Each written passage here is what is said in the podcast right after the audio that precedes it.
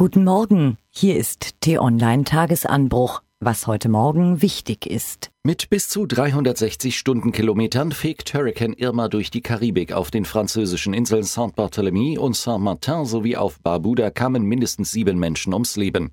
Nun rast der Wirbelsturm Richtung Florida.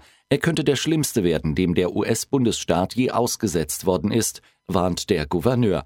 Laut UNO sind bis zu 37 Millionen Menschen von den Folgen betroffen. Wissenschaftler machen übrigens den Klimawandel dafür mitverantwortlich, dass Wirbelstürme immer gewaltiger werden. Im Weißen Haus sitzt ein Mann, der das alles für Humbug hält. Im Streit mit der Türkei ist immer noch kein Ende in Sicht. Im Gegenteil, jetzt dreht Ankara erneut auf. Präsident Erdogan wettert gegen das von Angela Merkel und Martin Schulz unisono angedrohte Ende der EU-Beitrittsverhandlungen. Dieser Vorgang ist Narzissmus, es ist Faschismus, schimpfte der türkische Staatspräsident.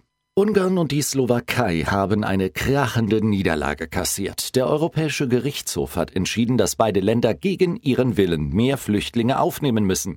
Während die Slowakei das Urteil zähneknirschend akzeptiert, bleibt die Regierung in Budapest stur und bezeichnete den Richterspruch als irrelevant. Der Außenminister des Landes tönte, weiterhin keine Flüchtlinge aufnehmen zu wollen. Bundesaußenminister Sigmar Gabriel reist heute zum Treffen der EU-Außenminister nach Estland.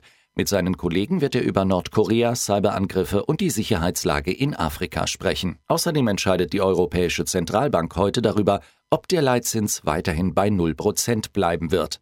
Mehr Informationen findest du unter t-online.de.